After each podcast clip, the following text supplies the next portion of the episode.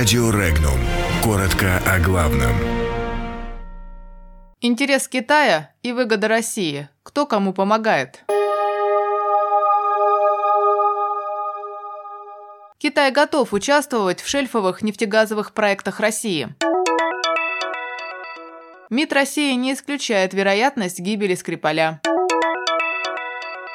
За денежными переводами и тратами на сотовую связь вводится контроль. В России хотят ввести штрафы за отказ возвращать со штрафстоянок автомобили.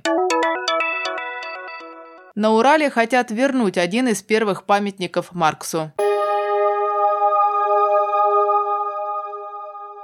Пекине прошла 23-я регулярная встреча главы правительства Китая Ли Кэцяна и премьер-министра России Дмитрия Медведева. По ее итогам Ли Кэцян сообщил, что КНР готова наращивать инвестиции во все сектора топливно-энергетического комплекса, от добычи и переработки до транспортировки. По словам министра энергетики России Александра Новака, речь шла сразу о нескольких проектах на территории России. Китайская страна сообщила о своей заинтересованности в участии реализации проекта «Арктик СПГ-2» и, кроме того, готова приступить к рассмотрению участия в шельфовых проектах арктических морей. Возможность участия Китая в шельфовых проектах представляет для России особый интерес поскольку один из чувствительных запретов в пакетах западных антироссийских санкций – это запрет на поставку в нашу страну технологий шельфовой добычи как нефти, так и природного газа. Разработка собственных шельфовых технологий в России идет активно, но помощь со стороны Китая может значительно ускорить эту работу.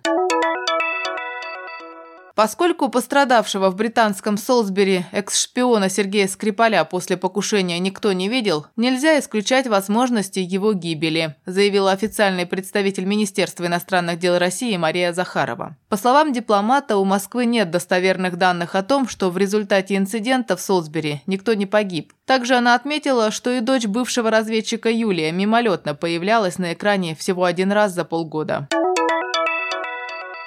В Госдуму внесен законопроект, предполагающий контроль за рядом финансовых операций граждан России. Контролю со стороны Росфинмониторинга будут подлежать не только покупки граждан на сумму свыше 600 тысяч рублей. Обязательный контроль устанавливается за операциями по почтовому переводу денежных средств на сумму от 100 тысяч рублей и операциями с денежными средствами, которые внесены абонентам за услуги связи на сумму свыше 50 тысяч рублей. Кроме того, предполагается контролировать компании, которые оказывают любые консультационные услуги в сфере недвижимости, например, аренда. Принятие закона авторы аргументируют борьбой с терроризмом и противодействием отмыванию доходов, полученных преступным путем.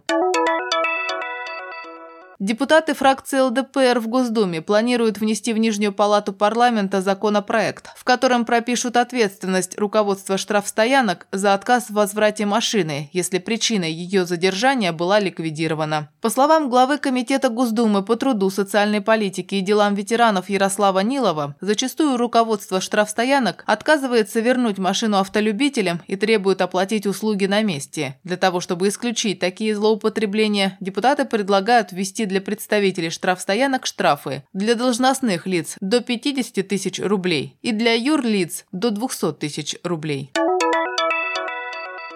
В Челябинском Верхнем Уфалее общественность борется за восстановление памятника Карлу Марксу. На сторону активистов встала прокуратура. О сносе монумента стало известно в августе. Его убрали при обустройстве детского парка, находящегося на улице Ленина. Постамент разрушили, а бюст передали в местный историко-краеведческий музей. Все бы ничего, но памятник с 20 августа 1977 года находится на государственной охране. Более того, областное управление охраны объектов культурного наследия не давало своего согласия на демонтаж. Общественники намерены добиваться восстановления памятника. С ними согласилась и прокуратура.